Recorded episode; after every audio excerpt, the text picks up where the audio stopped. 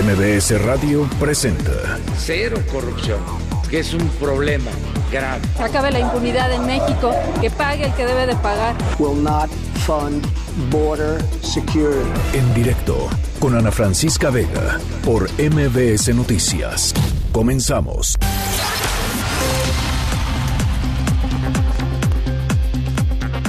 Son las 5 de la tarde en punto. ¿Cómo están? Me da muchísimo gusto que me acompañen aquí en directo a través de MBS Noticias. Yo soy Ana Francisca Vega. Hoy es jueves 24 de octubre de 2019. Nuestras redes sociales, ya saben, siempre abiertas para que podamos eh, conversar. Arroba Ana F. Vega en Twitter, Ana Francisca Vega Oficial a través de Facebook. MBS Noticias en todas las plataformas de redes sociales, así, tal cual como MBS Noticias y eh, en vivo y en directo todas las tardes de 5 a 7. eh, nuestro programa a través de mbsnoticias.com. WhatsApp en cabina para leerlos. Ahí les va. 5543 77 1025 va de nuevo 5543 77 1025. Arrancamos. En directo. I don't wanna work today, maybe I just wanna stay. Just take it easy, cause there's no stress. I know it's not enough in crime, something special in my mind. Nothing's gonna cause me distress. I text my baby on her phone, try to get her sexy body home. That's the way I wanna spend my day. Got to find an alibi, cause I don't wanna waste my time. I don't wanna feel distress. It's not that I'm lazy. I think I'm just crazy. It's not that I'm lazy.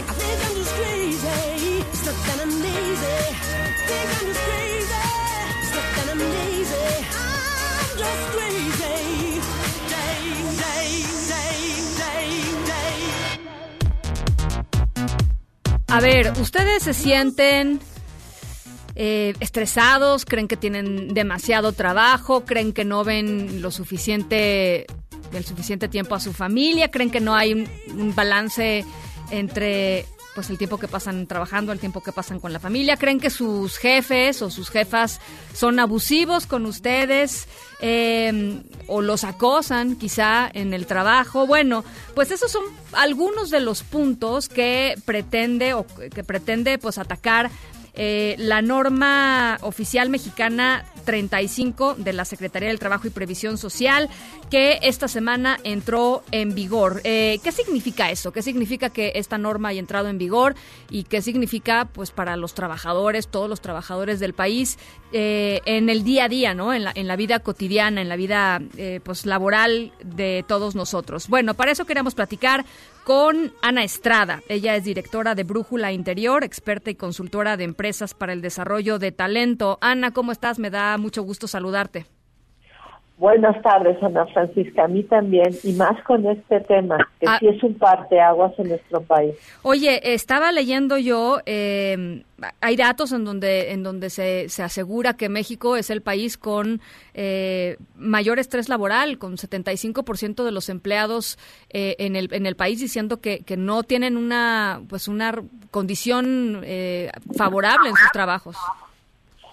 Esa es exactamente la parte por la que por la que nosotros pensamos que esta norma va a ayudar, o sea, en esencia, mira que a ver si nos da tiempo de hablar un poco de la forma que está muy peligrosa porque ya hay ya hay consultores poco éticos que están ofreciendo muy caro el librar a la empresa del problema, ¿no? Ujú. Cuando eso no va a ser así, porque hay todo un proceso para aplicar cuestionarios, generar un diagnóstico, hacer una intervención que sane la empresa y luego, lo más importante, prevenir y mantener un, una- un nivel de productividad sostenible y bueno. ¿A qué me refiero? La esencia de, de esta norma precisamente trata de resolver lo que tú acabas de decir. Esa es la métrica de la Organización Mundial de la Salud, pero si tú te vas, por ejemplo, a la OCDE, también tenemos el segundo, el- la segunda peor calificación en balance, trabajo y vida personal, Híjole. que es otra forma en que ellos lo miden, pero estás de acuerdo que está relacionado con lo mismo, ¿no? Sí, o sí, sea, sí. ¿en qué momento yo pierdo el balance con mi vida personal? Pues cuando paso largas horas en el trabajo, o sea, largas horas me refiero que todo el tiempo estoy ahí, cuando el nivel de estrés en el trabajo es tal y pasé tantas horas que llego a casa y pues no tengo algo muy productivo, muy buena onda que llevar, ¿no? Entonces, qué horror, ya llegó, ¿no? Y pues, como que se vaya, que se regrese a trabajar. Y me devuelven esto, ¿no?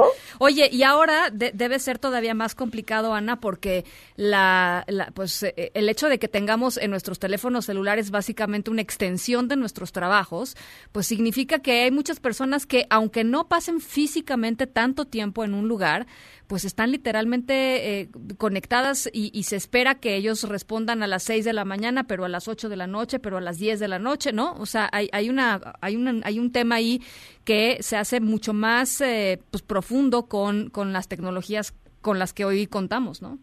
Sin duda, sin duda. Y tú estás tocando un punto que es una de las métricas, ¿no? Hasta dónde, por ejemplo, uno, la carga de trabajo que yo tengo es la correcta. Dos, tengo las habilidades requeridas para sacarla adelante. Tres, hay un balance entre trabajo y descanso, pero en el sentido de que, o sea, las empresas eh, avanzadas han entendido que el nivel de satisfacción, el nivel de de relajamiento que tú puedes tener en un ambiente sano de trabajo es el que correlaciona con resultados de negocio. No se trata de que, ay, ahora vamos a, a cuidarlos ya, sobreprotegerlos y, a, y ahora vamos a que, uy, que nada les pasa. O sea, no es, no es una línea sin propósito. O sea, lo que tú dices es un trabajador contento o una trabajadora contenta rinde más, tiene mejores resultados. Absolutamente, y eso está probado. Fíjate que empresas que ya lo entienden en recursos, por ejemplo, hay algunas con las que trabajamos que en recursos humanos están separadas las tareas transaccionales, o sea, políticas, pagos de nómina, administración de beneficios, todo esto, ¿no? Y lo que es la gestión del talento. La gestión del talento tiene que ver con, a ver, a ver, Ana Francisca, yo identifico, por ejemplo, nosotros lo hacemos con, con una serie de herramientas que te permite identificar cuál es el mejor talento para poner en qué posición, de manera que el balance en el reto y la habilidad sea sano.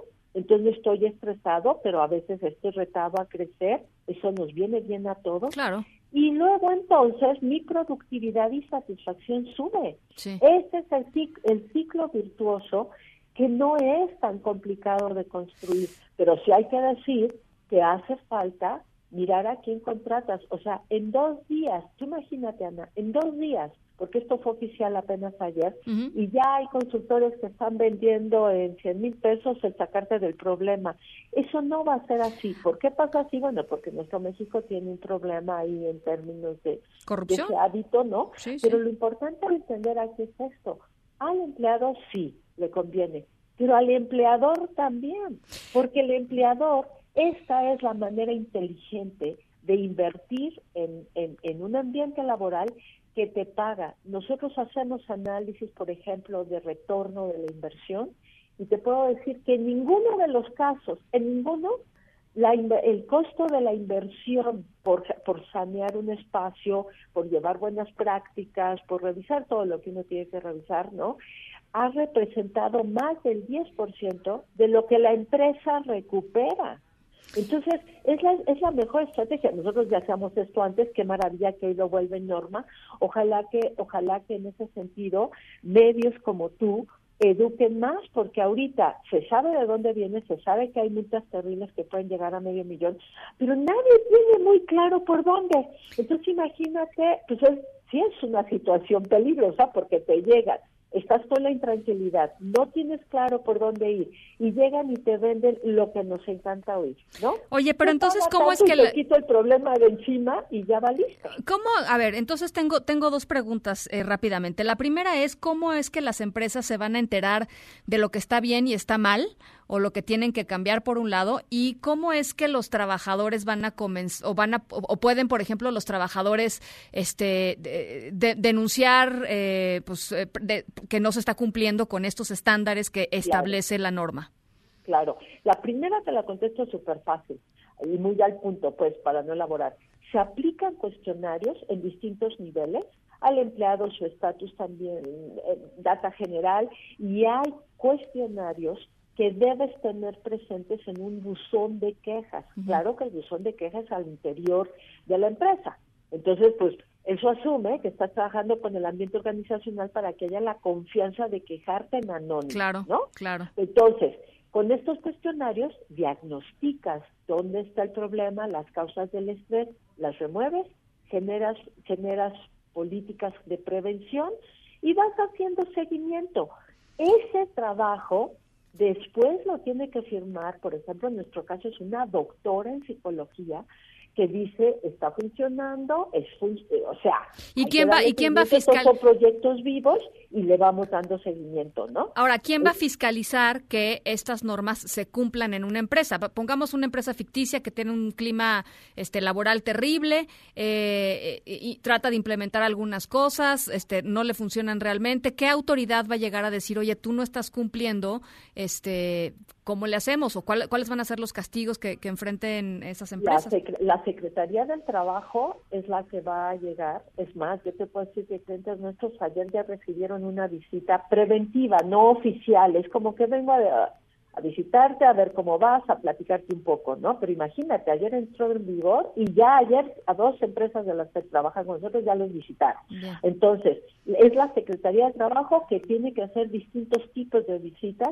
Una es preventiva, la otra ya empieza a tomar carácter de auditoría, pero gradual, ¿sí?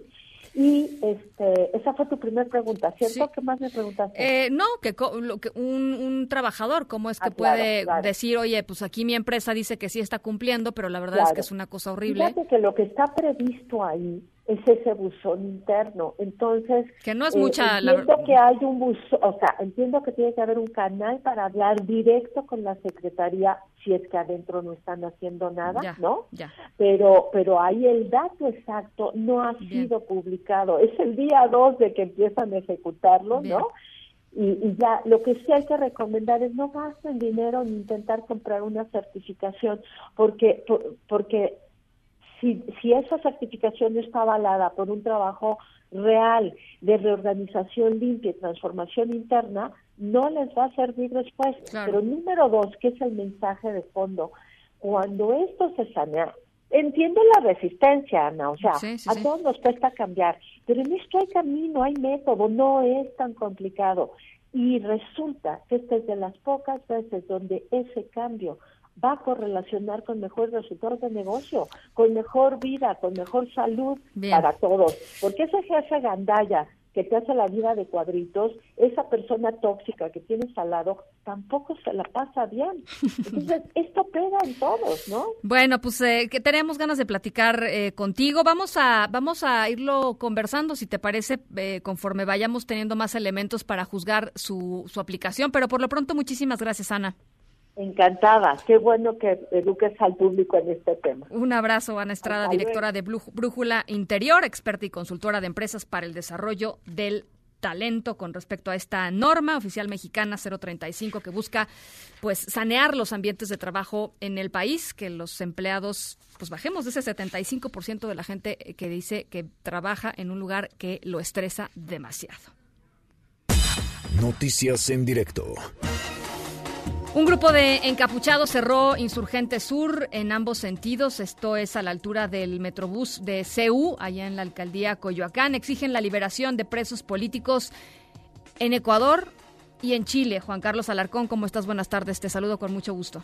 Efectivamente, gracias Ana Francisca. Pues esta acción que llevan a cabo estos encapuchados es justamente por lo que acabas de comentar. Están exigiendo la liberación de presos por los eh, actos, los hechos políticos que han mantenido convulsionados a ambos países, tanto a Ecuador como Chile. Y bueno, pues esta tarde aquí en la Ciudad de México, este grupo de radicales han decidido cerrar la vialidad de Avenida de los Insurgentes en ambos sentidos, tanto al sur como al norte, y han hecho también algunos actos vandálicos. Eh, por ejemplo, detuvieron un eh, camión de una empresa refresquera al cual vandalizaron, le, incluso intentaron pues eh, quemarlo, no llegaron a tal extremo, pero sí llevaron a cabo algunos actos de saqueo en contra de esta unidad móvil de la empresa más eh, famosa de la empresa refresquera. Comentarte también que elementos de la Secretaría de Seguridad Ciudadana pues solamente se han mantenido a distancia los agentes de tránsito llevando a cabo los cortes a la vialidad desde puntos eh, muy distantes a esta a este lugar donde se lleva a cabo pues esta protesta esto es justamente sobre insurgentes las desviaciones están al cruce con el eje 10 sur la avenida Río Magdalena y también al cruce con el anillo periférico. No hay no hay mayor paso eh, pues a la circulación está restringida hasta en tanto esos jóvenes decidan levantar este bloqueo, jóvenes encapuchados, vestidos de negro, que como te comento, pues ya vandalizaron, incluso quemaron algunos objetos, algunos traficamos, algunos objetos de plástico que atravesaron a la mitad de ambos sentidos de la avenida Insurgentes para llamar aún más la atención. Y bueno, pues esperando a que la policía capitalina haga su, su papel de presentarse en este sitio y retirar a estos eh, jóvenes que están causando verdaderos estragos a la circulación sobre Avenida de los Insurgentes. Y es el reporte que tengo. ¿Cómo cuántas personas, Juan Carlos, nada más? Aproximadamente 30, 30, personas eh, que están de pues, llevando a cabo estos actos. De sur a norte. De sur a norte y de norte a sur Ah, de de, lo- Ana Francisca. Ah, los en dos ambos senti- sentidos. los dos, uf, bueno. Así es, la circulación, pues te podrás imaginar, es una arteria que, con- eh, que conecta desde la zona del Caminero, que es la entrada de la autopista México-Cuernavaca, Sí, sí, sí. hasta Indios Verdes. Es decir, que pues la circulación se va eh, pues eh, frenando de manera paulatina y en este momento pues es un verdadero caos, al menos en lo que corresponde a este tramo sur de la Ciudad de México. Bien, te agradezco mucho, Juan Carlos. Gracias, buenas tardes. El presidente Andrés Manuel López Obrador expresó su inconformidad porque Estados Unidos critique las políticas de seguridad de nuestro país. Eh, López Obrador eh, lo señaló así, después de que Richard Glenn, que es el subsecretario de Estado adjunto para narcóticos internacionales eh, de allá de Estados Unidos, pidió a México presentar una estrategia contra el crimen organizado a una semana del fallido operativo en Culiacán por la captura y posterior liberación de Ovidio Guzmán, hijo de Joaquín El Chapo Guzmán. Así, así lo dijo el presidente. Sí hace falta la cooperación, pero con respeto a la soberanía de cada país. No deben funcionarios de otros países opinar sobre asuntos internos que solo corresponden a nuestro gobierno. Es hasta de mal gusto hacerlo. Imagínense que yo declare de que está mal la estrategia que siguen en Estados Unidos porque permiten sin control la venta de armas que se introducen a México para causar la muerte de civiles. No es eso.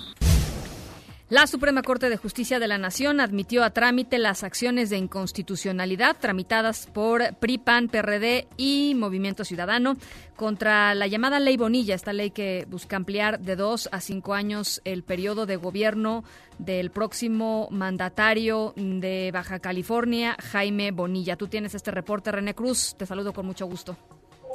Igualmente, Ana Francisca, amigos del auditorio, la Suprema Corte de Justicia de la Nación admitió a trámite las acciones de inconstitucionalidad que interpusieron el PAN, PRD, PRI y Movimiento Ciudadano para impugnar la llamada Ley Bonilla. No obstante, el ministro Fernando Franco González Salas negó la suspensión que solicitaron el PRD, el PRI y Movimiento Ciudadano al argumentar que el hecho de que el gobernador entre en funciones el primero de noviembre no significa que se hayan consumado los efectos de la norma, dado que su aplicabilidad es de efecto sucesivo, por lo que la vigencia de la misma no impide que la Corte realice el estudio oportuno de la validez de las normas combatidas. En este sentido, agregó el ministro, no es necesario que la presente acción de inconstitucionalidad se resuelva antes de que el próximo titular del Ejecutivo del Estado de Baja California rinda la respectiva protesta para asumir el cargo, pues la norma impugnada continuará surtiendo sus efectos y por tanto la sentencia respectiva aún tendrá objeto de pronunciamiento. En este sentido, el ministro pues dio un plazo de tres días eh, naturales para que el presidente del INE envíe copia certificada del estatuto vigente de los partidos políticos, que al presidente de la Sala Superior del Tribunal Electoral del Poder Judicial de la Federación cuenta con un plazo de 10 días naturales para que exprese por escrito su opinión en relación a las acciones de inconstitucionalidad, mientras que el presidente del Instituto Ele Estatal Electoral de Baja California tendrá un plazo de tres días naturales para que informe a la Corte la fecha en que inicia el, el próximo proceso electoral en aquella entidad. Ana Francisca, el reporte que tengo. Gracias, René. Buenas tardes. Que no se queden palabras, esto es lo que piden familiares de Citlali, la niñita Mazagua de nueve años con síndrome de Down a la que se le negó el acceso a la educación porque aquí lo platicamos la semana pasada, la escuela de su comunidad eh, pues no quería recibirla, no tenía las condiciones para recibirla ni la intención de hacerlo. Lo dicen tras el fallo mm, que la Suprema Corte de Justicia de la Nación eh, hizo ayer para garantizar que Citlali pueda asistir a clases, que se respete su derecho a la educación. Esta es la voz de Jaime, el papá de Citlali y pues nos escucharon, ¿no? Estábamos nosotros este, viendo por la niña para que ella tenga esa, esa oportunidad, no se le niegue. Este, entonces hemos practicado, pues gracias a Dios que ya nos escucharon, ahora pues hay que esperar a, a ver este, las, las respuestas en, en, las autoridades que les compete, no más que nada, que nos den resultados y que pues este, volteen a ver a la niña qué es lo que ella necesita, ¿no? Pues este, lo único que espero es este, que no se le vuelva a negar una oportunidad a mi hija, ¿no? Que que tenga esa oportunidad y que tenga los mismos beneficios que todos los demás niños tienen, ¿no?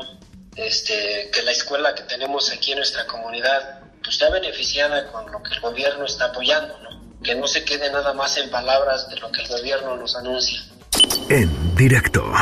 En el recurso de la mañana, tanto eh, con, la, con la municipalidad como con la intendencia, se han producido ya eh, la regulación de las calles, la limpieza, están actuando todas las fuerzas del gobierno y de las fuerzas eh, policiales y armadas para poder volver a la normalidad. Trans Antofagasta está funcionando ya en un 100%, las eh, bencineras están con combustible, los supermercados están trabajando con resguardo, así que también le pedimos a la comunidad que vaya acercándose, que, que, no panda el cúnico, porque estamos muy bien abastecidos en este momento, estamos tratando de que esto vuelva a la normalidad. Que no panda el cúnico, dice José Miguel Aguirre Gamboa, el jefe de Defensa Nacional de la Fuerza Aérea Chilena. Eh, pues por supuesto lo hizo sin querer, protagonizó este momento que se hizo viral a través de redes sociales, sufrió pues este desliz tratando de darle tranquilidad a los chilenos en medio de esta ola de protestas eh, durísima allá en Chile con la frase, pues la famosa frase, la sentencia del Chapulín Colorado, que no panda el cúnico en lugar de que no cunda el pánico. Este, y bueno, pues el general José Miguel Aguirre, eh, pues le pasó esto, ya, ya lo escuchamos. Ese es nuestro audio del día. Son las 5 con 21. Vamos a hacer una pausa, regresamos con más. Sí, sabemos que los sonidos de un hogar se aman más que los sonidos de un banco. Por eso queremos que tengas tu casa con un crédito hipotecario. Banorte no está para que lo ames, está para lo que amas. Sujeto a aprobación de crédito. Términos, condiciones, comisiones y requisitos de contratación en banorte.com. En directo con Ana Francisca Vega por MBS Noticias. En un momento regresamos. Continúas escuchando en directo con Ana Francisca Vega por MBS Noticias.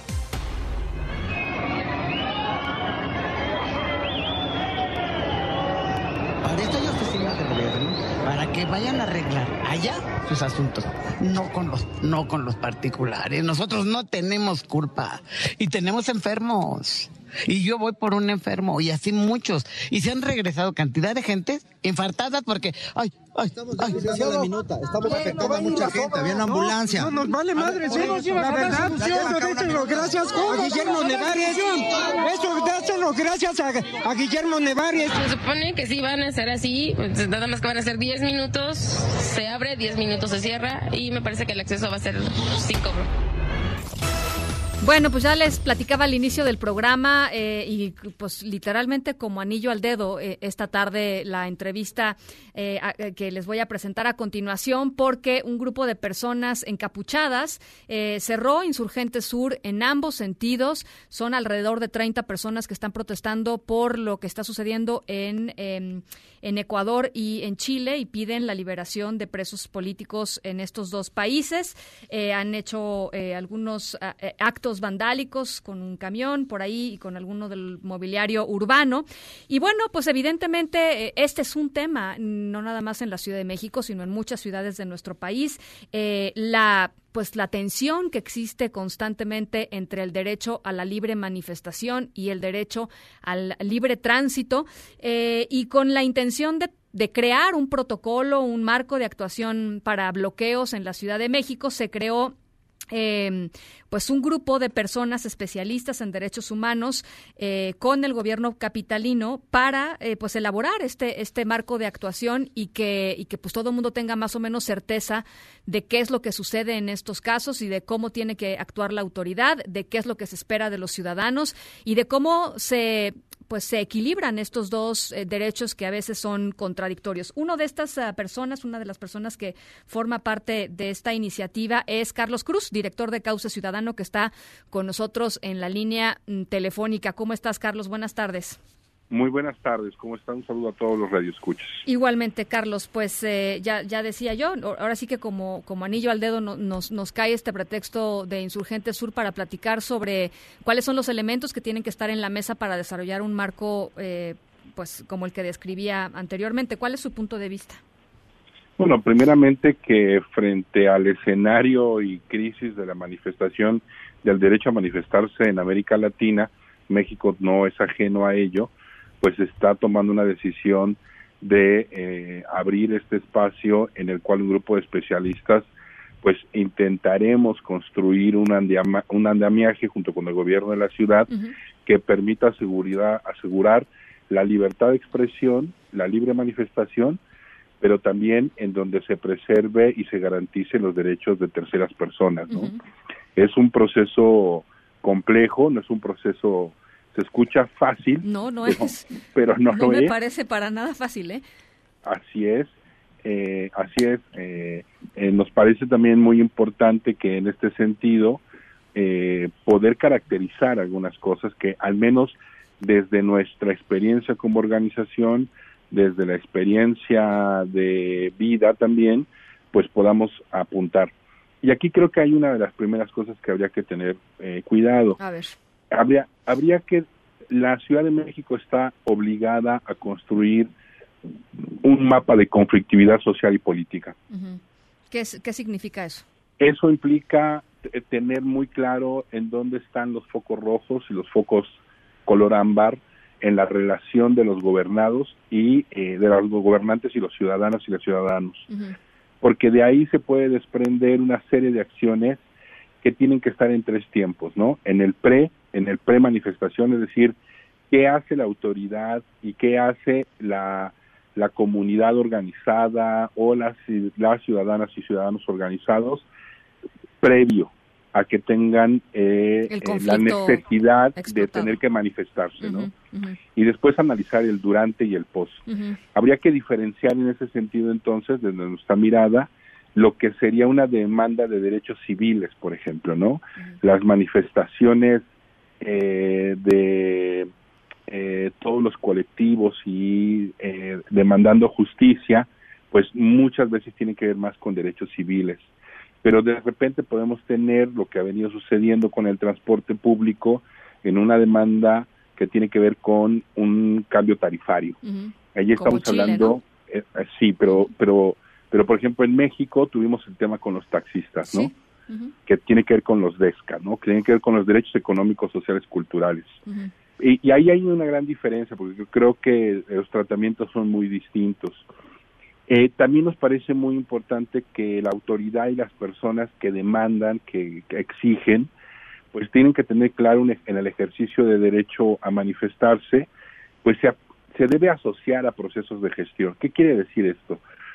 si tenemos una comunidad en donde está demandando que haya agua potable y que esas cosas surgen todos los días en todos diversos los lugares días, los días. Todos los días. A ver, ¿qué, ¿quién es la autoridad? ¿Quién es el funcionario público que no está atendiendo el tema? no Me parece que eso también tiene que ver con el protocolo, tiene que ver con cómo se atiende, cómo se revisa el pre, uh -huh. no solamente el hecho de la manifestación. ¿no? Uh -huh. eh, y ahí, pues, yo, yo creo que es muy muy importante destacar que eh, pues tendría que haber eh, el protocolo también tendría que establecer pues cuáles son las bitácoras y cuáles son los tiempos para que quede claro en qué momento una mesa se revienta, ¿no? En qué momento una mesa dice, pues sabes que no avanza esto y yo tengo que tomar esta herramienta que es el derecho de manifestación uh -huh. y que es parte de una estrategia y una táctica de lucha de las organizaciones populares, pero también de los movimientos sociales, pero hoy en día también de las ciudadanas y ciudadanos comunes que demandan un servicio de agua potable, como Sí. lo vuelvo a repetir. Sí, sí, sí. ¿no? Eh, y y creo que aquí hay un secreto también que me, me es importante, Ana. A ver. Hay que diferenciar lo que viene a ser una marcha como la del 2 de octubre de lo que de, de lo que sería una manifestación eh, en apoyo a algún algún movimiento, alguna alguna eh, necesidad, ¿no? A una demanda. Pues yo me parece Claro, que son, son naturalezas muy distintas, ¿no? Exacto, Sí. y eso también lo tiene que observar el protocolo, porque ahí están los niveles de riesgo, ¿no? Eh, yo no, no, no podemos concebir un protocolo que solamente desde mi mirada yo me sumo a esto, porque no podemos concebir un protocolo que conciba solamente el hecho de la manifestación, sino tiene que haber un proceso de diálogo y transformación de la conflictividad previo. Ujú. O sea, pues política, ¿no? O sea, es, es hacer política de tal forma que pues se puedan desactivar algunos de los de los conflictos antes de que de que de pronto decidan este cerrar viaducto, no sé, ¿no? Este Claro, eh, o que la o que la violencia se desborde también, ¿no? Me parece que eso también hay hay que observarlo. Eh, había que garantizar el derecho de manifestación, pero también hay eh, una de las cosas que a nosotros nos preocupa es cómo resguardamos la vida, la integridad y la libertad de defensores y periodistas en el ejercicio de su trabajo en una manifestación. bueno, sí es O brutal. sea, pues, eso, es, eso es algo que tenemos que tocar. Pero también me pongo del otro lado.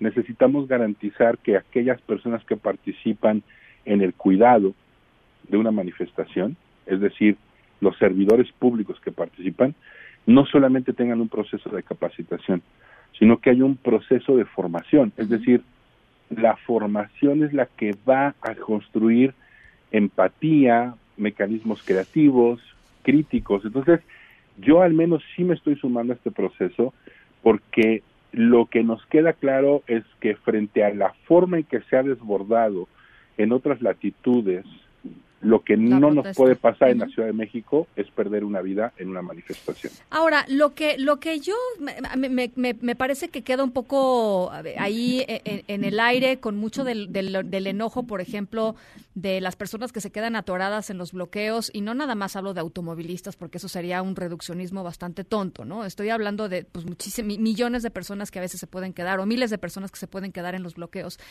es que eh, la sensación es de que eh, el derecho a la libre manifestación eh, como que siempre ha estado, siempre se pone por encima del derecho al libre tránsito, porque se tolera eh, y no se trabaja, digamos, en estos en estas causas eh, pues más eh, profundas, no se desactivan los conflictos, entonces quien quiera cierra y pues los demás se pasan a fregar, este y eso ha sido pues básicamente la forma en cómo han eh, tratado los distintos gobiernos esto y yo sí entiendo también el enojo por el otro lado de decir pues no puede ser que cada que alguien quiera cerrar una calle vaya y la cierre, ¿no? Porque No, tienes- porque pueden. Claro, y yo por eso, por eso yo planteo que el tema es que las personas puedan tener bitácoras, o sea, hay que, o sea, las personas tienen que contar, a ver, ¿sabe por qué cerré? Porque llevo seis reuniones con el funcionario público fulano de tal y no ha resuelto, ¿no? Y yo creo que ahí tendríamos que voltear a ver que las sanciones también tendrían que ser para los funcionarios públicos que no resuelven, cuando las cosas están en su terreno y cuando sabemos que pueden resolver Claro. algunas de ellas. Claro. Entonces sí me parece muy importante eh, que eh, e- e- esas son las cosas finas que habría que voltear a hacer, porque tiene que ver con política pública, tiene que ver con la administración pública, ¿no? No solamente tiene que ver con si alguien tiene derecho a manifestarse o no, sino cuáles son estas causas que provocaron. Y por otro lado también, pues tendríamos que en el proceso de, de sensibilización, formación y capacitación de quienes atienden esto, pues habría que eh, también orientar para que un grupo de personas de 4, 5, 10, 20 personas, pues no tengan que llegar justamente a ese extremo.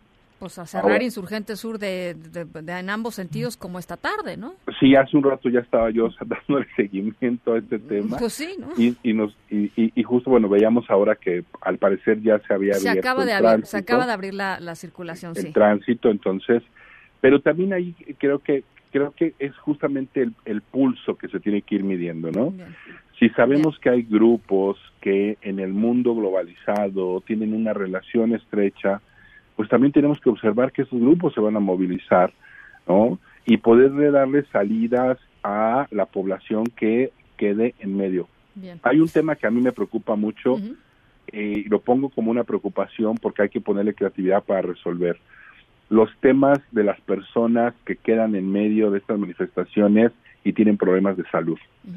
Ese es un tema, ese es un tema que hay que atender pues y es un tema que se tiene que discutir en el protocolo porque está, o sea, uno se puede equivocar en la negociación. Claro. Y en el diálogo político, pero en la salud de las personas no, porque ahí se pierde la vida. Claro. Pues vamos a estar muy pendientes, Carlos. Este, yo creo que eh, sí, efectivamente, ese es uno de los temas más delicados para, para tratar, porque sí, eh, digo, ahí está, ha estado documentado. Hace, hace no mucho un señor murió de un infarto porque pues no pudo pasar la ambulancia, ¿no? Este, no sé si murió y si de todas maneras iba a morir, pero de que no ayudó, pues no ayudó.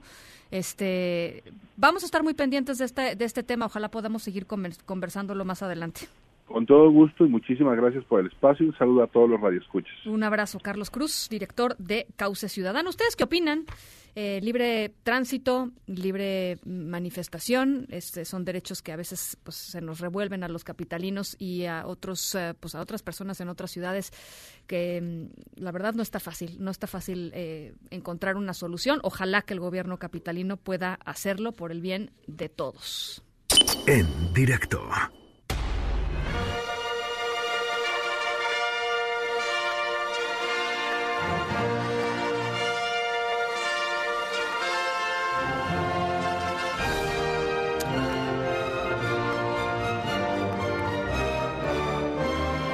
Estamos escuchando el himno olímpico porque hoy nuestra historia sonora tiene que ver con una mujer extraordinaria, eh, multicampeona, eh, un historial enorme de récords, una gran atleta, medallas en Juegos Olímpicos, en Londres, en Río, em, y bueno, pues eh, una historia pues llena de matices y, con, y con un final súper polémico.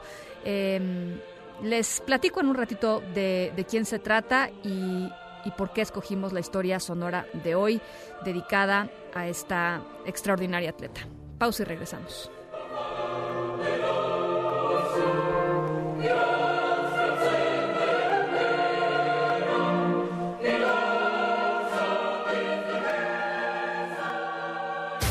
En directo con Ana Francisca Vega por MBS Noticias. En un momento regresamos. Continúas escuchando en directo con Ana Francisca Vega por MBS Noticias.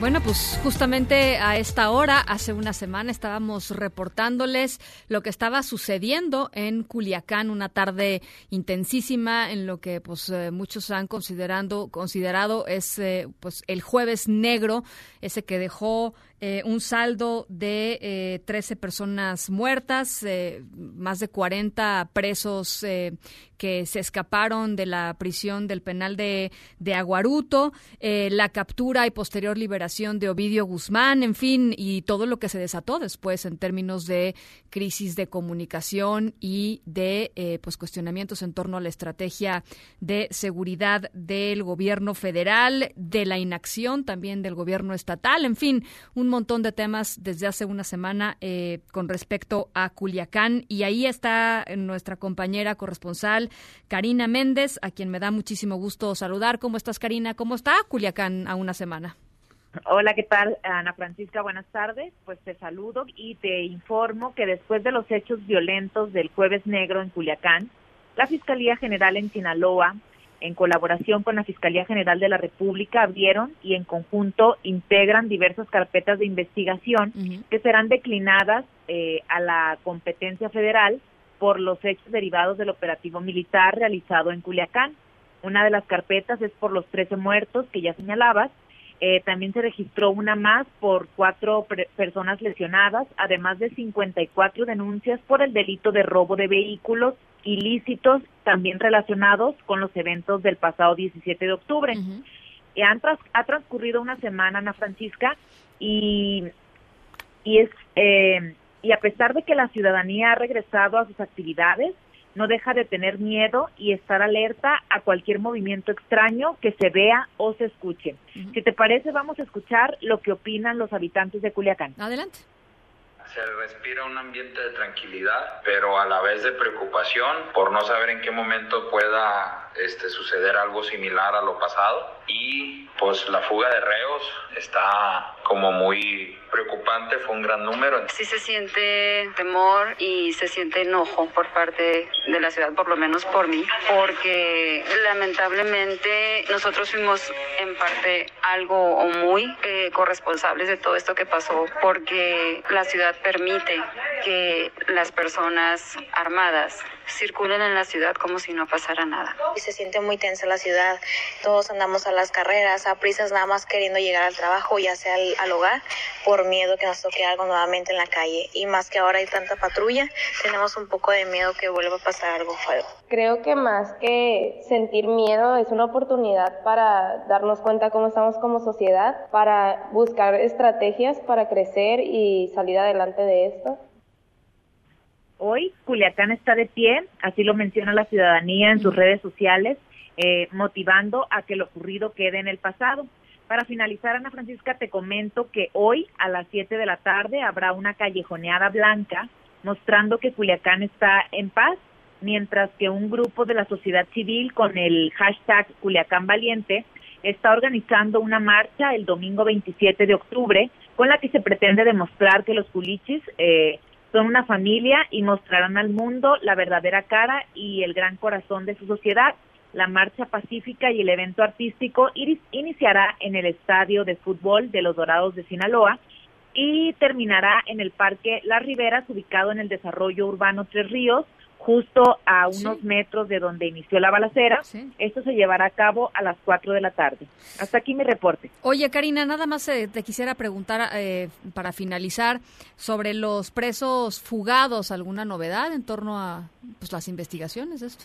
Pues, según las autoridades, ya se boletinaron a nivel nacional y a las dependencias eh, de seguridad de, de otros estados y de otros lugares. Eh, hasta el momento siguen los mismos eh, fugados, los que se entregaron eh, y los que fueron recapturados ese día. Uh -huh. aunque había, había el número, lo que teníamos estimado entre los seis que se habían supuestamente reaprendido ese sí. día y, lo, y los cuatro, eh, nos daban un total de 45, uh -huh. pero las autoridades manejan 47 y no 45 uh -huh. como te deberían de dar los números, sí, ¿no? Sí, sí, sí. Eh, y eh, hay familias que han pedido que han pedido eh, protección, claro. ya que los fugados eh, son de alta peligrosidad. Claro, claro. De hecho, casi todos son del fuero federal y el gobernador nos decía ayer que el penal de Aguaruto tiene más de 700 reos solo del fuero federal que no deben estar ahí, pero se amparan para que no sean trasladados a otros a otros penales uh -huh. de alta peligrosidad. Bueno, pues vamos a estar pendientes de, de todo el tema. Gracias, Karina. Te mando un abrazo. Buenas tardes. Escuchas en directo con Ana Francisca Vega. En Michoacán, en Michoacán, estudiantes normalistas continúan, es el cuarto día consecutivo eh, de bloqueo al corredor, a las vías del tren de Morelia a Lázaro Cárdenas. Por supuesto, pues esto ha provocado, ya se podrán imaginar, Lázaro Cárdenas, el puerto pues más importante eh, de Michoacán, la cantidad de eh, pues de mercancía que está ahí parada, ya lo habían hecho uh, con anterioridad, eh, hace no mucho tiempo, pararon un buen rato. Y bueno, pues llevan cuatro días esta vez. Marco Antonio Duarte, corresponsal de MBC allá en Morelia, te mando un saludo. ¿Cómo estás? Buenas tardes. Hola, ¿qué tal Ana Francisca? Te saludo con mucho gusto, al igual que a nuestro auditorio y te informo que estudiantes normalistas continúan por cuarto día consecutivo con el bloqueo al corredor ferroviario Morelia Lázaro Cárdenas, provocando que miles de contenedores con mercancía o productos de importación y exportación permanezcan varados en el puerto michoacano. Kansas City Southern de México, concesionaria de este tramo ferroviario, informó que es necesario que la Secretaría de Comunicaciones y Transportes, así como el gobierno de Michoacán, apliquen ya el Estado de Derecho. Este bloqueo es protagonizado desde el pasado lunes por estudiantes de la Escuela Normal Rural Vasco de Quiroga en la tenencia moreliana de Tiripetío. Los futuros docentes de educación básica, Ana Francisca, exigen la entrega de 907 plazas automáticas en el sistema educativo público para los egresados en este 2019 de las ocho escuelas normales oficiales que existen aquí en Michoacán. Finalmente, te informo que los normalistas, apoyados por la sección 18 de la Coordinadora Nacional de Trabajadores de la Educación, la CENTE, también piden otras 1.100 plazas, esto para egresados de generaciones anteriores. Ana Francisca, este es mi reporte. Entonces serían casi 2.000 plazas las que estarían eh, exigiendo, pidiendo. Así es, Ana Francisca, es eh, a grosso modo la, la principal demanda de los normalistas, un promedio de 2.000 plazas para las generaciones 2017, 2018 y 2019. Sin embargo, cabe hacer mención que el gobernador Silvano Aureoles Conejo ha llamado al gobierno del presidente Andrés Manuel López Obrador a absorber ya la nómina educativa en Michoacán, luego de que aquí en la entidad existía un convenio de colaboración entre el gobierno del estado y el gobierno federal que data de la década de los noventas y en el que el gobierno del, eh, del estado se comprometía a pagar a los profesores. Sin embargo, esta práctica de entregar plazas automáticas a los eh, normalistas año con año ha provocado que Michoacán en el tema del presupuesto y de sus finanzas esté inmerso en una crisis económica que se repite cada, cada ciclo anual, Ana Francisca. Bien, eh, oye, nada más rapidísimo, ¿qué novedades con respecto a la avioneta que se cayó ayer ahí en el municipio de Villa Madero? En este caso te comento que la Fiscalía General de Michoacán encontró ya este día el cadáver del piloto de esta avioneta tipo Cessna que ayer se desplomó, como tú bien lo decías, al parecer por una, una falla accidental en el municipio de Villamadero, por lo que hasta el momento suman ya un total de seis personas fallecidas. Eh, la fiscalía precisó que el cuerpo corresponde al piloto Alfredo Alonso A, de 32 años de edad, el cual este día ya ha sido trasladado al CEMEFO. Cabe mencionar, Ana Francisca, que esta avioneta siniestrada es tipo Cessna con matrícula XB JZF y se desplomó en un río de Villamadero tras haber despegado ayer del aeropuerto Guadalupe Victoria del estado de Durango. La aeronave tenía como destino final Acapulco Guerrero, donde todas las víctimas acudirían a un congreso de minería, Ana Francisca. Qué barbaridad. Bueno, pues eh, te agradezco mucho, Marco. Gracias por el reporte. Seguiremos al pendiente. Muy buena tarde. Marco Antonio Duarte desde Morelia, Michoacán. Vamos a hacer una pausa. Son las 5.49. Regresamos con más. En un momento continuamos en directo con Ana Francisca Vega. Continúas escuchando en directo con Ana Francisca Vega por MBS Noticias. Luis Miguel González, Economía. La actividad económica en México hiló en agosto dos meses consecutivos de contracción. Es el indicador global de la actividad económica, el IGAE. Eh, Luis Miguel, ¿cómo estás? Buenas tardes. Ana Francisca, buenas tardes. Eh, ¿Qué pasó, Luis Miguel? Nada, muy solemnes ambos. no, bueno, pues quería dar una pequeña introducción al tema para que nos, nos lo vayas explicando. No, a ver, eh, creo que una el IGA es uno de tantas fotografías que tiene la economía. No, eh, en algún sentido es complementario al PIB y, y lo único que vale la pena o me parece que es importante destacar es nos nos dice como fotografía la economía sigue muy débil porque dependiendo de con qué lo comparemos, si con el mismo mes del año pasado o con el mes inmediato anterior, o sea, julio, nos dice agosto o creció muy, muy poquito, 0.1 comparado con julio, o cayó respecto a hace un año pero en cualquier caso seguimos en, ese territorio que da frío, que es el cero. Eh, tenemos que hay actividades, por ejemplo, construcción y minería, que han tenido un desempeño tan malo a lo largo del año que casi cualquier cosa las va a hacer recuperarse, pero no significa que estén sanas. Es como, pues literalmente, si alguien está muy enfermo, tiene fiebre y baja un poquito la temperatura, pues no quiere decir que ya se curó. Claro, claro. Eh, ¿Qué nos dice el IGAE que me parece que es relevante? eh, ya está ya está dándonos una fotografía de agosto. En teoría, ya esa fotografía tendría que reflejar, por ejemplo, el programa de estímulos que puso en marcha el gobierno.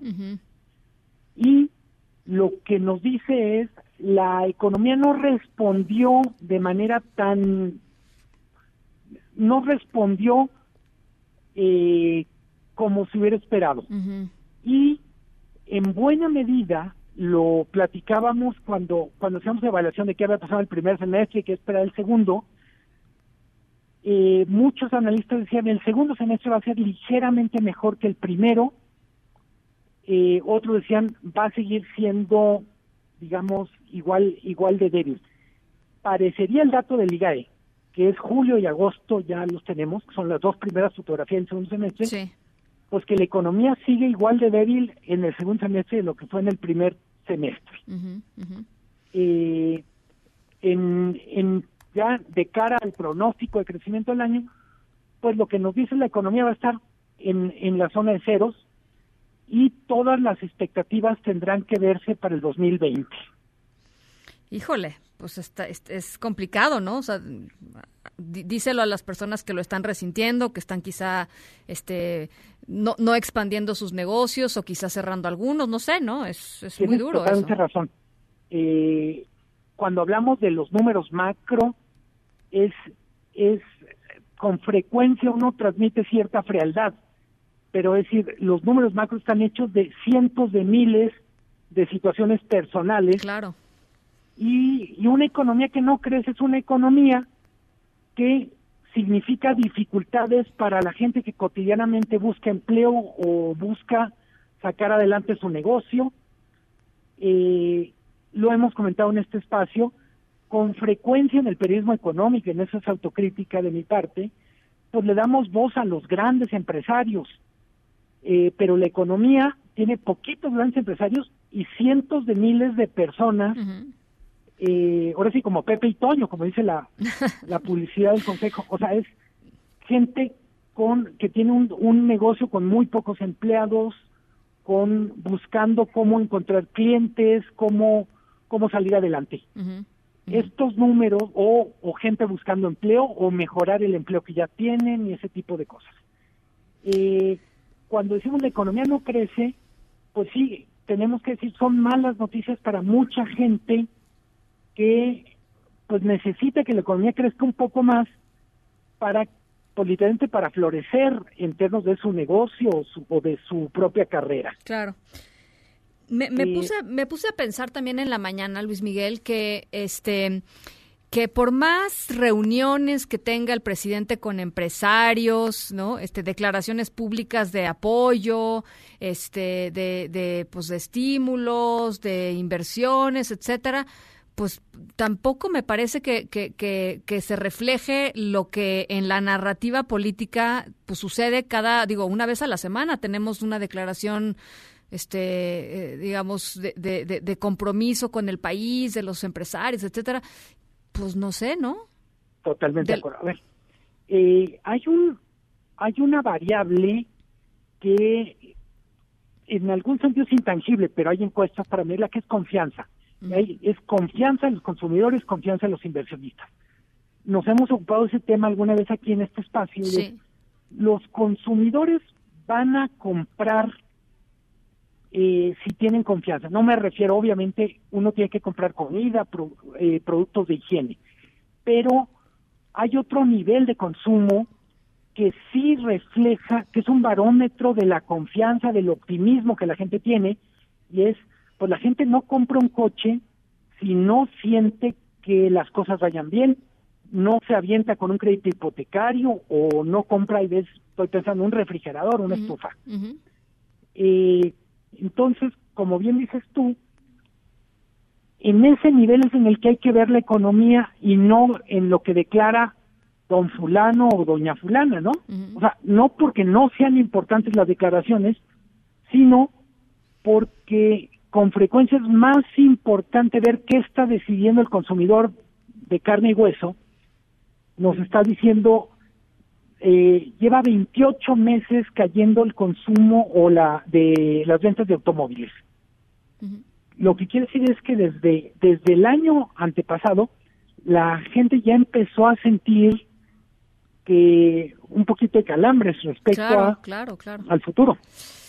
Híjole, pues no, no, no pinta bien, la verdad, este Luis Miguel. Mira, yo una cosa que me, me gustaría es, a diferencia del tema de seguridad del que no soy experto, en el caso de economía, creo que el equipo que está a cargo tiene muy claro qué hacer y cómo hacerlo, y probablemente veamos en 2020 un poquito mejores resultados, sobre todo en el tema de, yo diría, reactivar gasto público y, y lo que tiene que ver con proyectos conjuntos público y privados. Es, es un buen equipo y pienso no solo en Arturo Herrera, pienso en la gente que está en economía, en la gente que está, bueno, por supuesto, Banco de México. Entonces, creo que México y este gobierno tienen un buen equipo en el gabinete económico. bueno, sí, sí, sí, Esa es una razón para estar, no digo tranquilos, pero pero creo que tienen la capacidad para sacar adelante algunas cosas. no hacer milagros, por supuesto. Sí, sí. Pues ojalá que ojalá que así sea y que podamos más adelante hablar de una de una recuperación. Por lo pronto, gracias Luis Miguel. No, gracias a ti, Ana Francisca, y buen fin de semana. Buen fin de semana, Luis Miguel González, director editorial del Economista. En directo.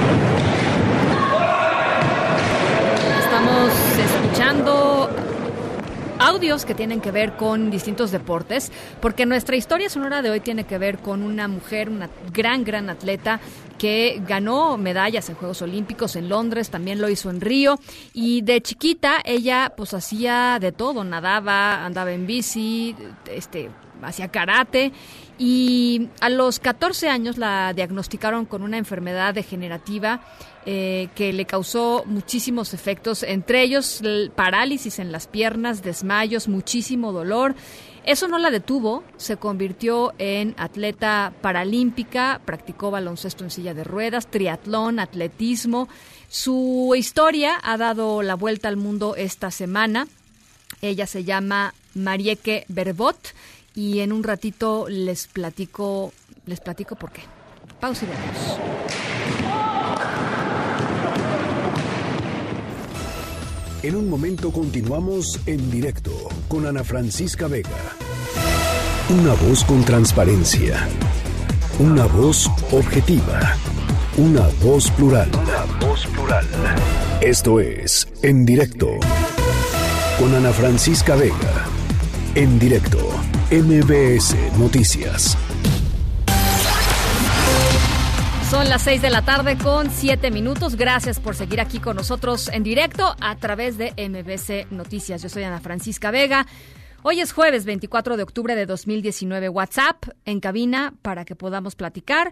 5543 77 1025 va de nuevo 5543 77 1025.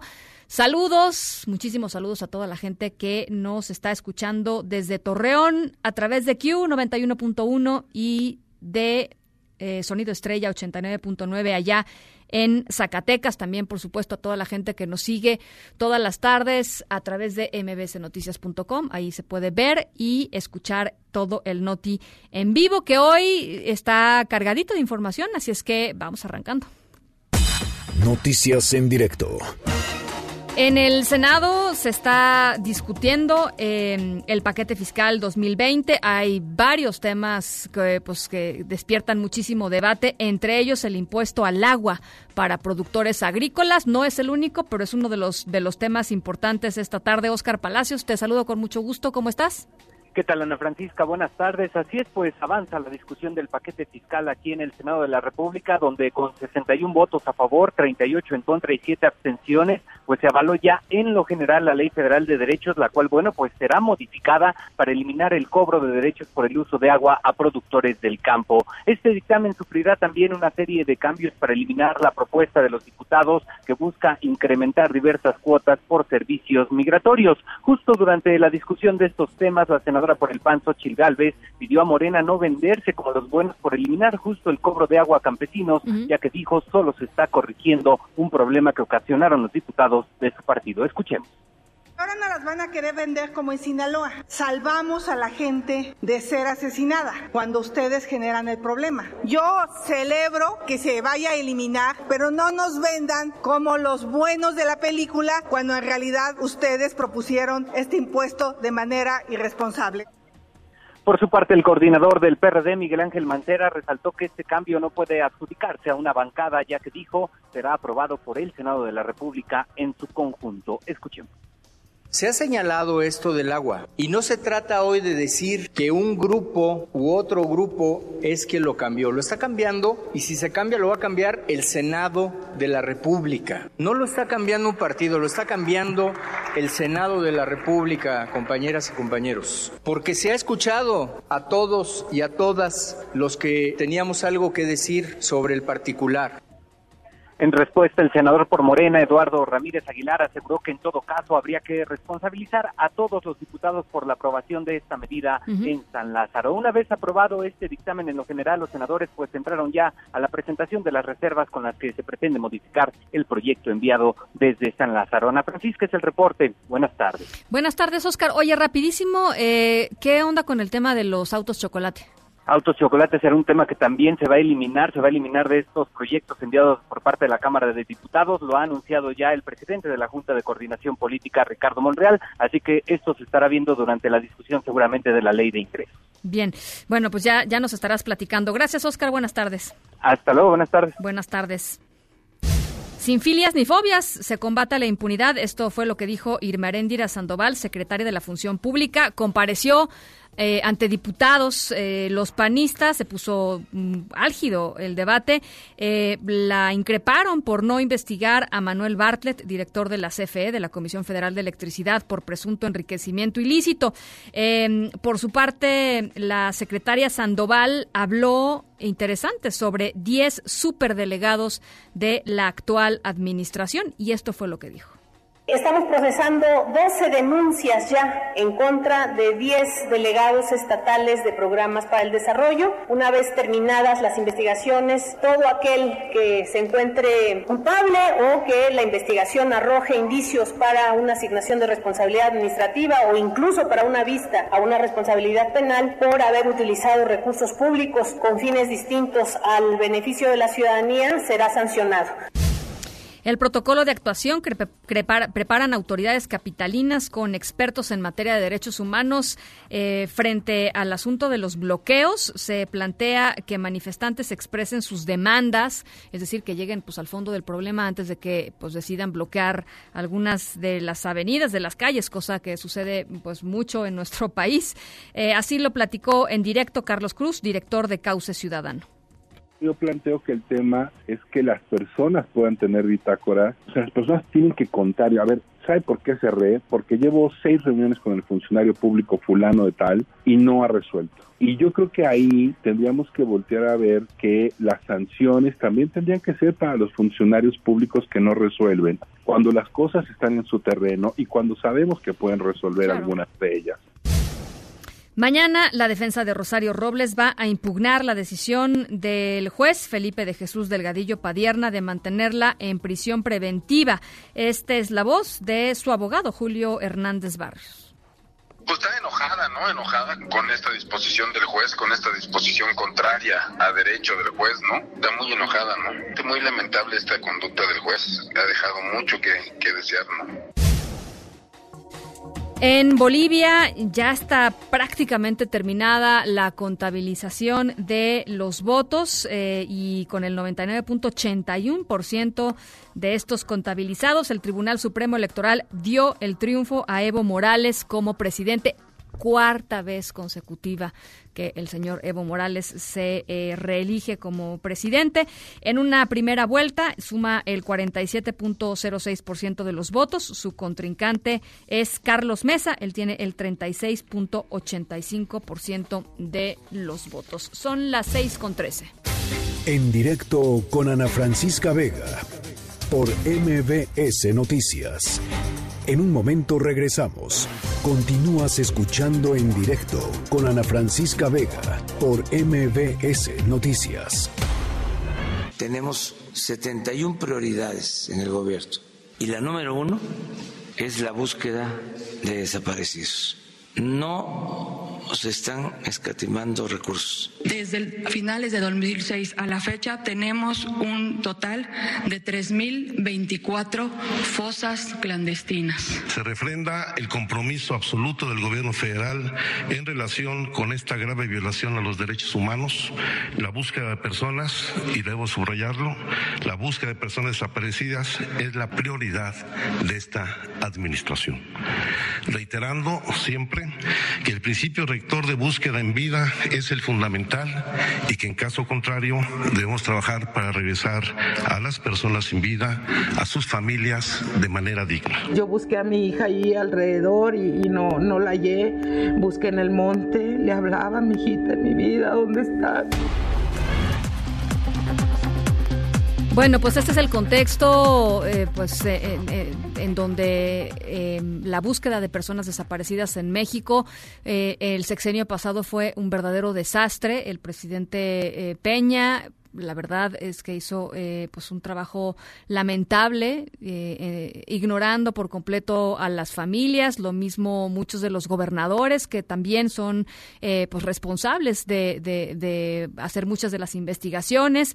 Eh, y el gobierno de Andrés Manuel López Obrador pues llegó con esa promesa, llegó con la promesa de eh, poner a los desaparecidos en primera fila y de no escatimar recursos. de, de hecho dijo habrá recursos ilimitados para la búsqueda de las personas desaparecidas en México. Esta es una deuda histórica que tiene el Estado mexicano con familias con papás, con mamás eh, de personas desaparecidas y va a ser una prioridad. Bueno, pues resulta que eh, eh, familiares, colectivos de personas desaparecidas han denunciado carencias en las comisiones estatales de búsqueda, porque aunque los datos del propio gobierno federal indican que de solamente faltan pocas comisiones estatales para instalarse, antes ni siquiera existían, eh, pues la mayoría son solo de papel, no existen en realidad, les faltan recursos, no tienen ni con qué operar, no tienen personal, no tienen equipo eh, y bueno, pues es evidentemente una, una denuncia importante y una denuncia que hay que atender. Por eso quería platicar con Yolanda Morán,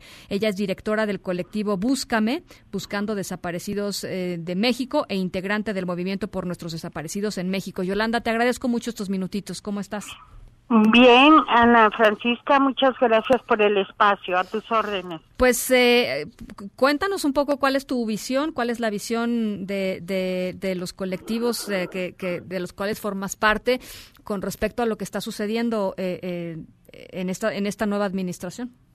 Sí, mira, efectivamente, como mencionabas antes, en los anteriores sexenios todo fue simulación. Sí. Desde el que inició esto con Calderón como con Peña Nieto siguió la misma mala estrategia. Actualmente te puedo decir que esta nueva administración se ha eh, caracterizado por reconocer la problemática uh -huh. de tanto desaparecido. Uh -huh cosa que no sucedió uh -huh. con, con Peña Nieto ni, ni con Calderón, uh -huh. pero ahora sí se nos reconoce, el presidente nos está diciendo que pues es eh, su prioridad, eh, de hecho pues desde un principio, desde candidato nos empezó a recibir, uh -huh. hemos tenido muchas mesas de trabajo con ellos tratando de planear y de entregarles toda la experiencia que durante casi 11 años sí. hemos acumulado uh -huh. en la búsqueda de nuestros hijos.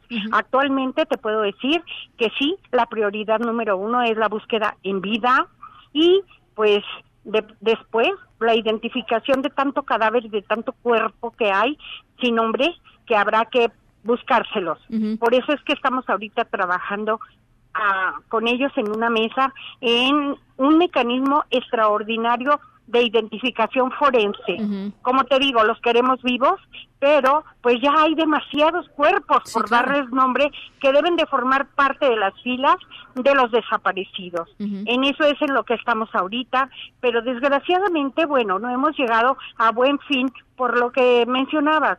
Aquí hace falta ayuda porque no va a poder el gobierno federal solo.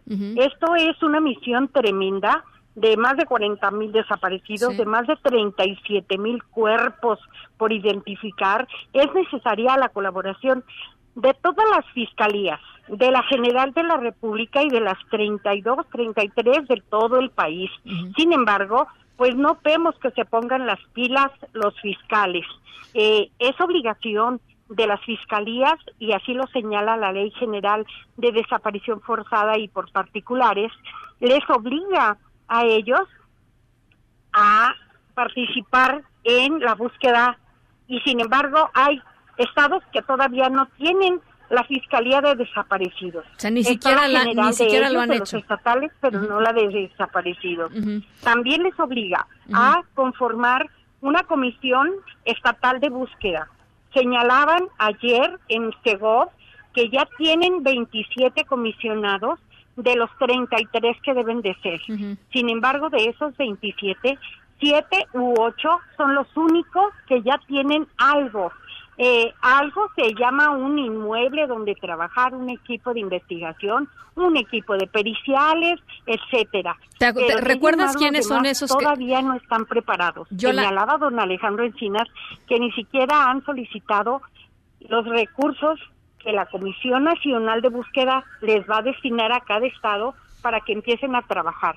¿Por qué? Porque pues ni siquiera están bien conformados. Ya está el titular de las comisiones, pero no hay nadie en su equipo, no tienen nada. No van a poder hacerlo así ellos solos. Necesitamos las familias que esté bien conformado el Sistema Nacional de Búsqueda, en el que están integrados todos los fiscales, todos los comisionados, el Consejo Ciudadano, el secretario de Relaciones Exteriores, el secretario de Seguridad Pública, e Gobernación.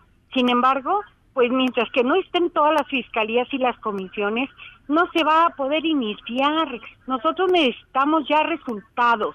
Eh, ya son 10 meses y pues bueno, no se ha podido atender bien lo que es eh, el Sistema Nacional de Búsqueda, te comento. Y sin embargo, tampoco está bien implementada en todos los estados la ley general, que la ley general ya va a cumplir en enero dos años eh, y, no se ve que los estados quieran participar, que quieran armonizar sus leyes estatales para poder trabajar. Es muy triste las familias de desaparecidos, para nosotros es muy triste ver que, que por cuidar cuestiones políticas no ayudan a sus ciudadanos en cada uno de los estados.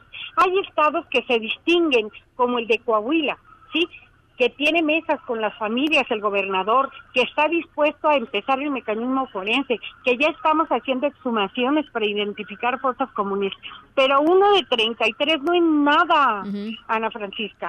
Necesitamos la colaboración y la voluntad política de todos los fiscales, empezando por el licenciado Gertz Manero, que hasta ahorita no nos ha podido recibir, no nos ha podido dar una cita, una reunión con él para plantearle todo esto y que él sea quien empuje a todos los fiscales de, del país para trabajar coordinadamente, SEGOP, las fiscalías y todos los consejos y este mm, ciudadanos que también tienen que constituir y las comisiones estatales de búsqueda. Estamos atorados en eso, Ana Francisca, y como te repito, los buscamos en vida, pero ahorita ya hay demasiados cuerpos por identificar y vamos por ese mecanismo extraordinario de identificación forense.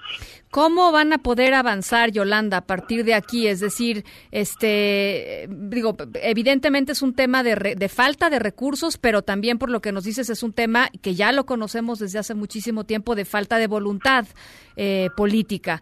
Eh, escuchamos al presidente eh, apoyar, digamos, esta causa, decir va para adelante. ¿tú ¿De dónde, de dónde va, de dónde tiene que venir eh, eh, el empuje, la fuerza para que avance este, este asunto, porque si no vamos a quedarnos ciclados otra vez en esto, como antes nos quedamos ciclados en, en la completa eh, ignorancia del tema cuando Peña Nieto o la negación del tema como cuando Calderón, es decir, ¿cómo podemos avanzar? Ah, reconocemos que ahorita ya se difunde, ya se habla más, ya en todos lados ya se habla más de desaparecidos. ¿Sí? Las familias, pues te digo, hemos trabajado y seguiremos trabajando en búsqueda de nuestros hijos. Eso nunca, nunca va a faltar por parte nuestra, pero sí, también la voluntad legislativa de los senadores, de los diputados. Eh, o sea, el presidente no puede solo. ¿sí? Aunque tenga toda la voluntad del mundo, él está tratando de asignar recursos para que haya con qué trabaje las comisiones estatales y nacionales. Él está poniendo y vamos a, lograr un presupuesto para este mecanismo de, de identificación. O sea, él está tratando de hacer en lo posible, pero pues solo no puede, solo no puede, ¿sí? El presupuesto que se presentó, yo creo que dentro de lo que el Senado y los legisladores tienen, ellos deberían de ser más sensibles y conscientes de la problemática y que si el presidente eh, solicitó tal cantidad para este eh, problema, que ellos le pongan algo más, no que le quiten. O sea, aquí nosotros necesitamos el apoyo de todos. Yo creo que todo ser humano fue parido por una madre y somos nosotros quienes les estamos pidiendo que nos apoyen para darles nombre. A, eh, no es uno ni dos, son más de 37 mil cuerpos que, que requerimos llevarlos a casa, entregarlos, tener la seguridad ya y cerrar un círculo terrible que las madres vivimos con él las 24 horas. Entonces es necesaria la colaboración de los gobernadores, de los fiscales, del Estado federal, de los legisladores, incluso incluso hasta los jueces son apáticos ante nuestros problemas. Eh, em, ahí nosotros pedimos que sean más sensibles en las declaraciones de ausencia que eh, todas las hemos perdido, ¿no? ¿Por qué? Por falta de sensibilidad, de conocimientos, no sabemos de qué, pero creo que es necesario ya trabajar interinstitucionalmente para poder llegar a algo y a buen fin. Concreto, y ver resultados. Y ya están ahí 37 mil oportunidades que tienen de darle nombre a esos cuerpos que tenemos por identificar. Eh, necesitamos la ayuda y la colaboración de todos, incluso de, de, todo México, de los ciudadanos que nos ayuden a exigir, este, que nos apoyen presupuestalmente, a exigir que los eh, que los gobernadores hagan su, trabajo y pues su obligación pues que en una ley general les establece. no es voluntad personal, es una instrucción que ya está en una ley y que hasta ahorita no han armonizado o eh, en cada estado o lo que debieran atender. ¿sí? Eh, aquí sí hago un llamado a todos los gobernadores, a todos los fiscales, a que trabajemos juntos en este mecanismo de extraordinario de identificación forense y, e iremos por otro contra la impunidad, porque creemos que mientras que no se combata esto, nunca vamos a tener verdad ni justicia pero seguiremos trabajando en, en todo esto, Ana Francisca. Yo te mando un abrazo eh, eh, solidario, Yolanda, y por supuesto que vamos a seguir, como hemos seguido en este espacio, pues este tema eh, paso a paso y acompañándolos, porque pues sí, me parece que efectivamente hay una deuda ahí de la que nadie debe, debe zafarse y nadie debe hacerse pato. Te agradezco por lo pronto mucho estos minutitos. Muchas gracias por el espacio, gracias por la sensibilidad, Ana. Un abrazo. Hasta luego. Un abrazo, Yolanda. Nada más para que quede constancia, no han cumplido con la ley los estados de Yucatán, de Aguascalientes, de Chiapas y de Guanajuato, que simplemente ni siquiera han instalado la comisión de búsqueda de desaparecidos local. En Quintana Roo se creó hace pues unos días, unos 10 días, solamente se ha hecho el trámite, eh, se va a hacer una consulta para elegir al, titular, pero bueno, esto está en la ley desde hace ya pues un rato, ¿no? Un buen tiempo, así es que bueno, ahí está el llamado de todos estos colectivos. Vamos a hacer una pausa a las 6 con 28, pero antes esto en directo.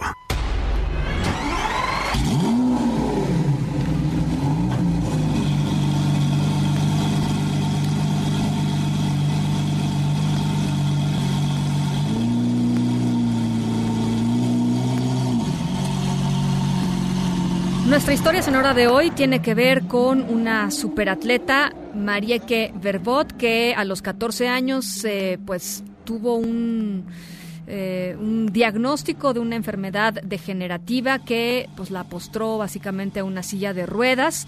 Ella pues no se dejó vencer, atleta paralímpica, campeonísima, olímpica.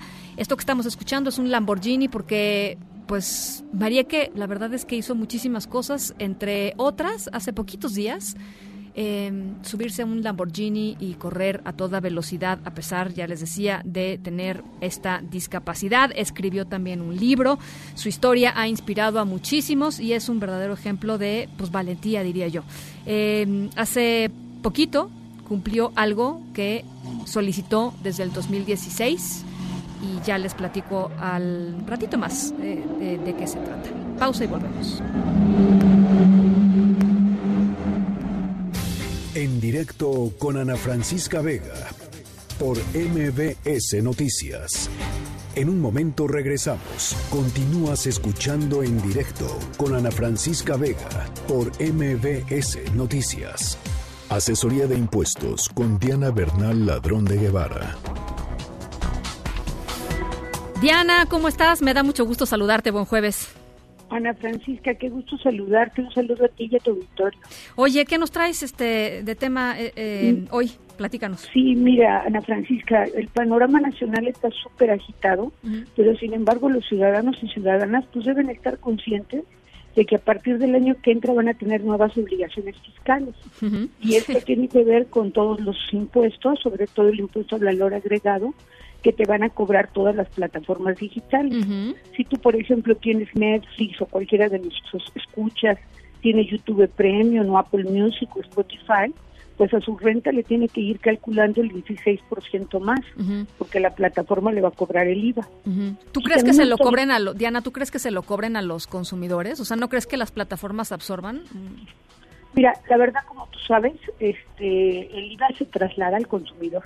Incluso el SAT está previendo que aquel que quiere el IVA desglosado pueda... pedir el comprobante desglosado al... Sí, quién sabe, ¿no? El mercado todo lo ajusta, pero pues tú sabes que cada día hay más demanda de estas aplicaciones, ¿no? Y si bien hay mucha competencia, pues realmente creo que hay muchísimos usuarios. Y por ejemplo, también es muy importante todos aquellos que rentan un DEPA, una casa a través de Airbnb. Allí la plataforma les va a retener un impuesto sobre la renta, que en realidad no es muy alto, 2% en el caso de 5 mil pesos, hasta 10% si son 50 mil pesos. Y también les va a retener el 8% de IVA sobre lo que valga eh, la renta de tu inmueble. Pero además te vas a tener que ir a dar de alta al SAT, dar un aviso, dar tu nombre, dar el domicilio del inmueble, dar tu CURP, dar incluso tu banco donde te hacen el depósito los huéspedes y tu clave bancaria.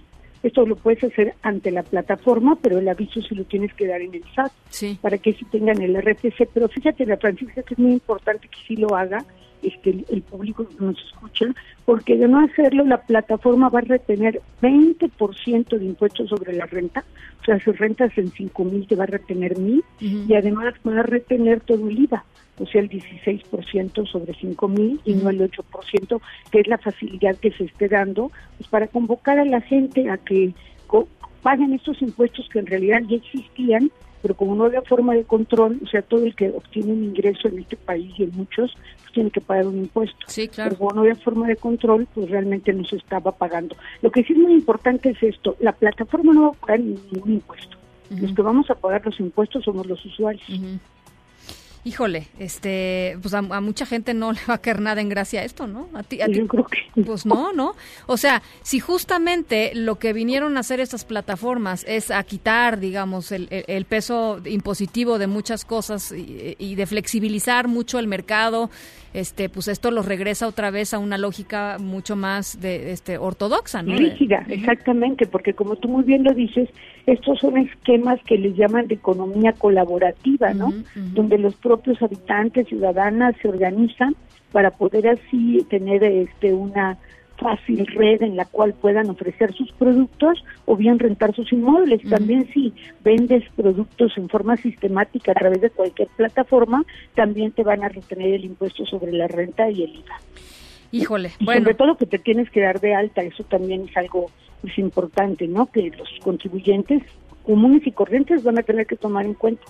Entonces, cualquier persona que sea propietario de una casa, de un departamento, de una propiedad que eh, que rente, a través de una plataforma, a través de una plataforma digital, sí, va a tener que dar que darse de alta. Sí, eh, de alta y dar todos sus datos a la plataforma y sufrir unas retenciones que no son muy altas, son menores, pero que sí son nuevas. Y el que rente una casa un departamento normal, así por contrato de arrendamiento, sin plataforma, ese también va a tener que expedir comprobante fiscal por las rentas, porque si no lo hace, si llega a haber un juicio de desalojo porque su inquilino no le paga, el juez va a dar aviso al SAT para que expidan los comprobantes fiscales si es que no los ha expedido. Y si no, pues no va a llevar a cabo la ejecución del desalojo. Entonces, el consejo también es para toda la gente que renta más allá de plataformas, pues se tiene que dar de alta en el SAT y darse de alta en arrendamiento y pagar su impuesto sobre la renta. Bueno, no causa IVA. Este, ¿Y esto cuándo se tiene que hacer? Yo, yo que siempre llego tarde a estas cosas o en el último minuto, este, nada más para saberlo, esto las plataformas, todo lo que sea a través de plataforma hasta el primero de junio. Bien. Y los arrendamientos civiles comunes y corrientes desde el primero de enero. Pues o sea, ya, ya merito. Bueno, este, te agradezco mucho, Diana. No, encantada, Ana Francisca. Gusto en saludar. Un abrazo igualmente, buen jueves. Un abrazo, buenas tardes. En directo.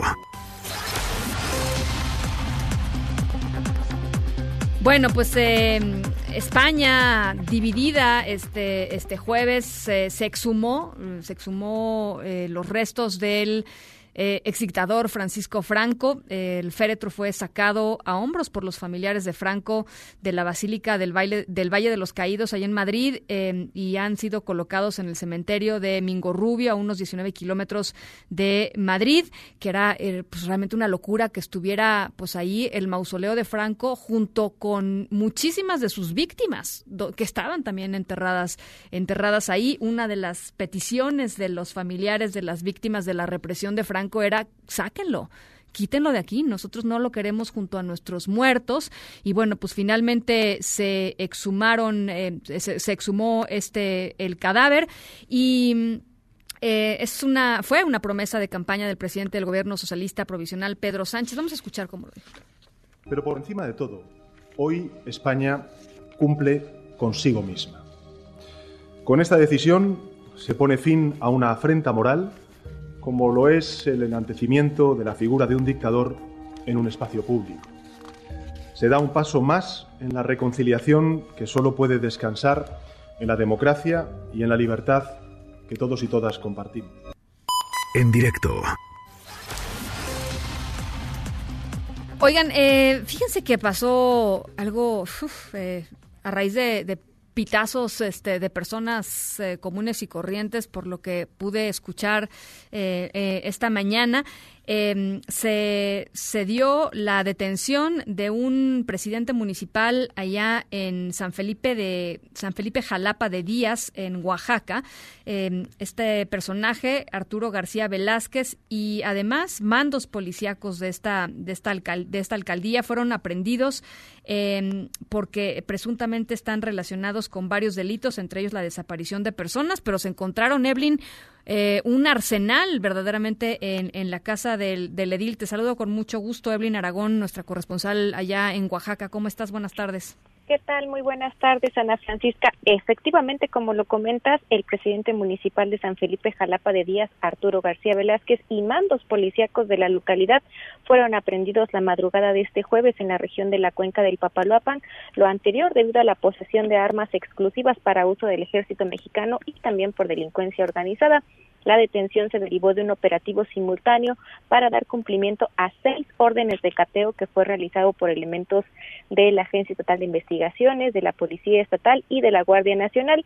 Desde la madrugada de este jueves trascendió la información misma que fue confirmada ya por la mañana por la Fiscalía General del Estado a través de un comunicado en el cual aseguraron que fueron diez personas las detenidas en los operativos a la par que se realizó el aseguramiento de las armas. Las 10 personas detenidas incluyen no solo al edil de Jalapa de Díaz, sino también al primer y segundo comandante de la Policía Municipal de este lugar, quienes presuntamente pues están relacionados con varios delitos, entre ellos, como bien comentabas, desaparición de personas. Esta última causal penal fue la que originó las órdenes de cateo emitidas por el juez de control en Tuxtepec. Las armas incautadas fueron pistolas, rifles, escopetas de varias marcas y calibres, así como un importante número de cartuchos para accionar el armamento en cual el cual fue asegurado pues por elementos de seguridad, mientras que los 10 detenidos fueron puestos a disposición de la gente del Ministerio Público local y federal. En tanto se resuelve su situación jurídica. Te comento, Ana, que es la región de la cuenca del Papaloapan donde se ubica este municipio de Jalapa de Díaz y que colinda con el estado de Veracruz, la que registra los mayores índices delictivos en Oaxaca, particularmente relacionados con el crimen organizado. Este es el reporte desde Oaxaca.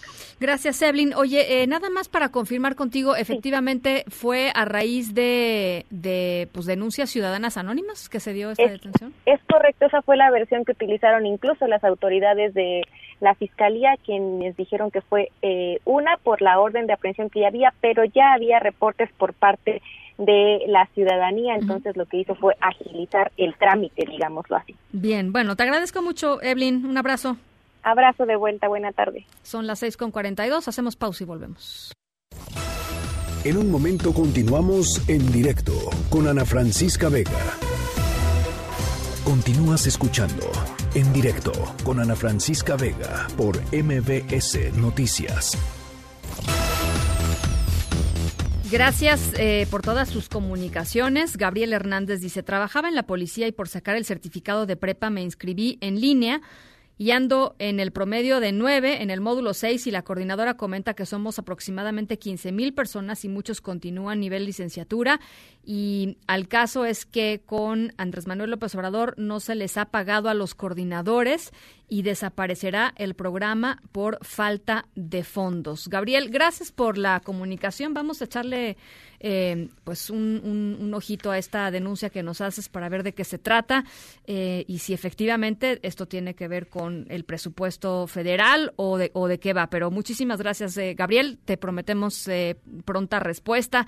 Alejandro Llano dice un saludo desde Cuautitlán, Izcalli. Saludos, Alejandro. Muchísimas gracias. Qué buen programa, Ana. Muchas felicidades. Muchas gracias, Alejandro. Y gracias de verdad por escucharnos. Carlos Enrique dice, eh, qué elegante andas hoy. Te vieron a ti, mi Dani te vieron a ti. No, bueno, eh, mañana te escucharé desde el estado de Puebla. Gracias, Carlos. Eh, Jesús Manuel Valencia dice, los ambientes laborales tóxicos se podrían prevenir con evaluaciones 360 periódicos. Son fáciles de hacer y muy esclarecedores respecto a los puntos álgidos del equipo y o de la empresa. Conozco una persona que hace e interpreta estas evaluaciones y soy testigo del gran desahogo que ha significado tanto para la empresa como para los individuos. Pues sí, Jesús, este es justamente lo que nos decía nuestra experta mm, en la entrevista vista de las cinco, ¿no? Que era, eh, pues, sobre todo conveniente para la empresa eh, pues tener empleados felices, contentos, mucho más productivos que, que, los empleados que son infelices y están absolutamente rebasados por lo que tienen que hacer. Así es que eh, muchísimas gracias por tu comentario. En directo.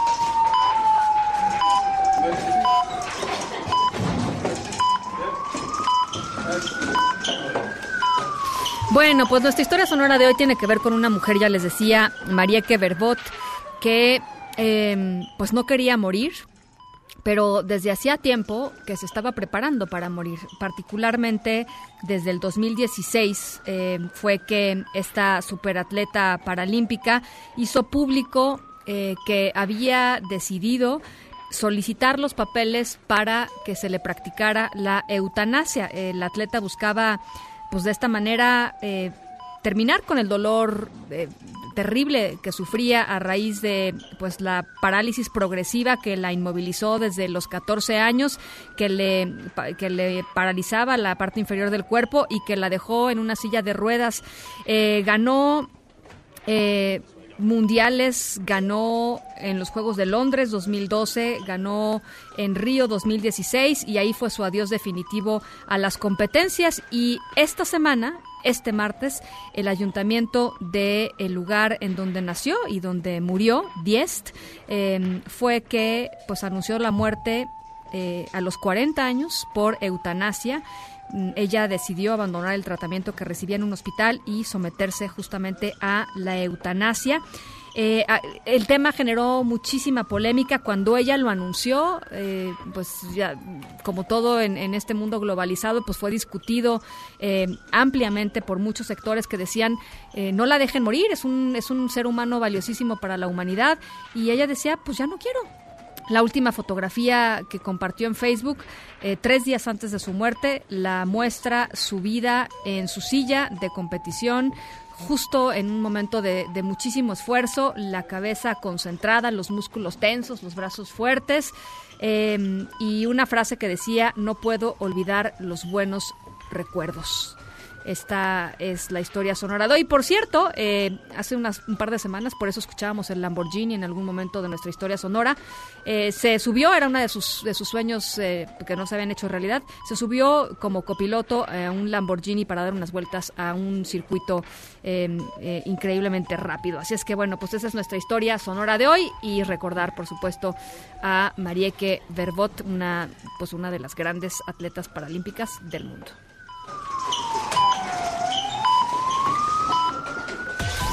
En Agenda con Rafael Arce.